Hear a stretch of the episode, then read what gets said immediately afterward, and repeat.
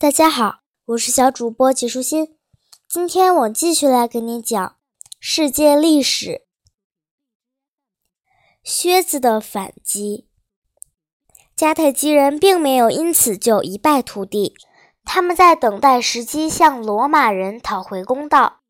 在经过深思后，他们发现之前之所以失败，是因为从正面对战意大利，于是他们决定从后方进攻。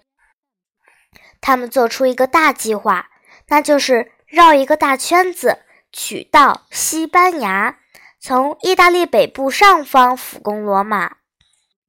为了实现这个计划，他们就要先将西班牙征服，这样才能经由这里进攻罗马。于是，在汉尼拔的率领下，迦太基人轻而易举地攻下了西班牙。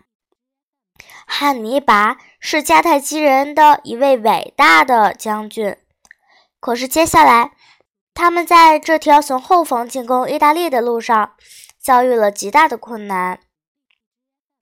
意大利的北部就是这个靴子的上方，这里有一座山峰，名叫阿尔卑斯山。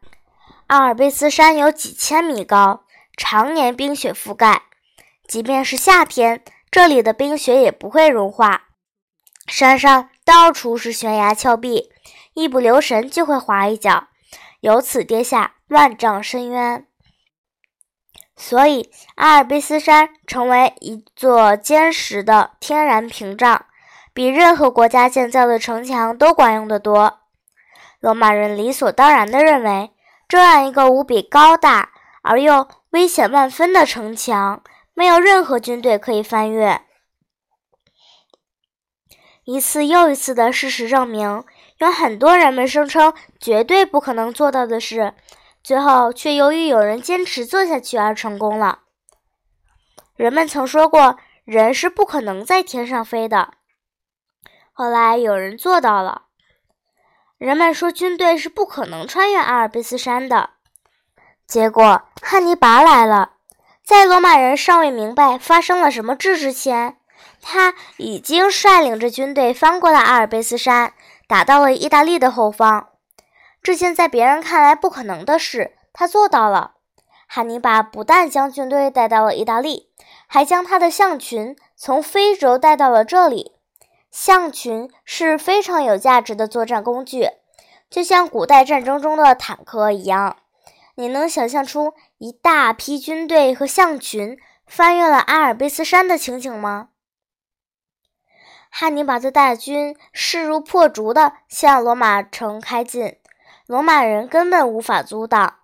这支大军一路上过关斩将，接连获得胜利，在意大利如入无人之境，将从北到南的众多城镇征服。在那里，他们为所欲为。倘若让这样的形势继续下去，罗马就要被打败了，整个意大利。就都要落于迦太基人的手中了。有时，在一些竞赛中，倘若你不能捍卫自己的地盘，那么试着攻击你对手的地盘，或许会是个不错的方法。于是，罗马人认为他们应该试这个方法。当汉尼拔率军进攻罗马的时候，罗马人却转身去攻打迦太基，因为这时迦太基的大将军远离了国土。所以，当地已经没有可以保卫国家的杰出的将领了。罗马人派出西比阿率军执行这个计划。西比阿是一个少年将领，不过西比阿不是直接进攻迦太基，而是首先到达西班牙，在那里将汉尼拔的归路截断，令他无法从来路返回迦太基。接着，西比阿又率军渡海登陆非洲，直接进攻迦太基。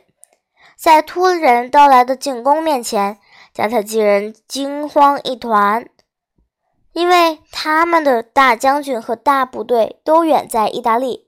于是，他们迅速派人通知汉尼拔回军救援。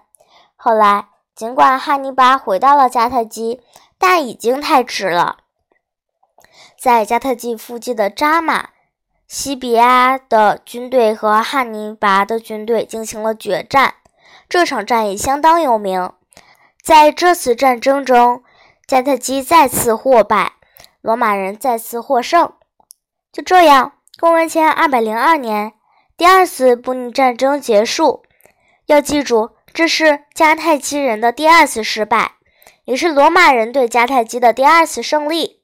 请你记住这次战争的时间和地点：扎马，公元前二百零二年。罗马人两次对抗迦太基人都获胜了，你或许认为他们会满意了吧？但他们并没有，他们觉得还没有将迦太基彻底打倒，担心迦太基还保留着一定的实力，还有东山再起的资本。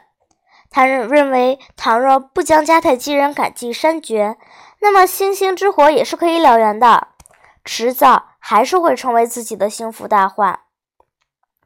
现在。倘若你的对手已经被你打败，你还要继续痛打他，这在人们看来是很没有风度的行为。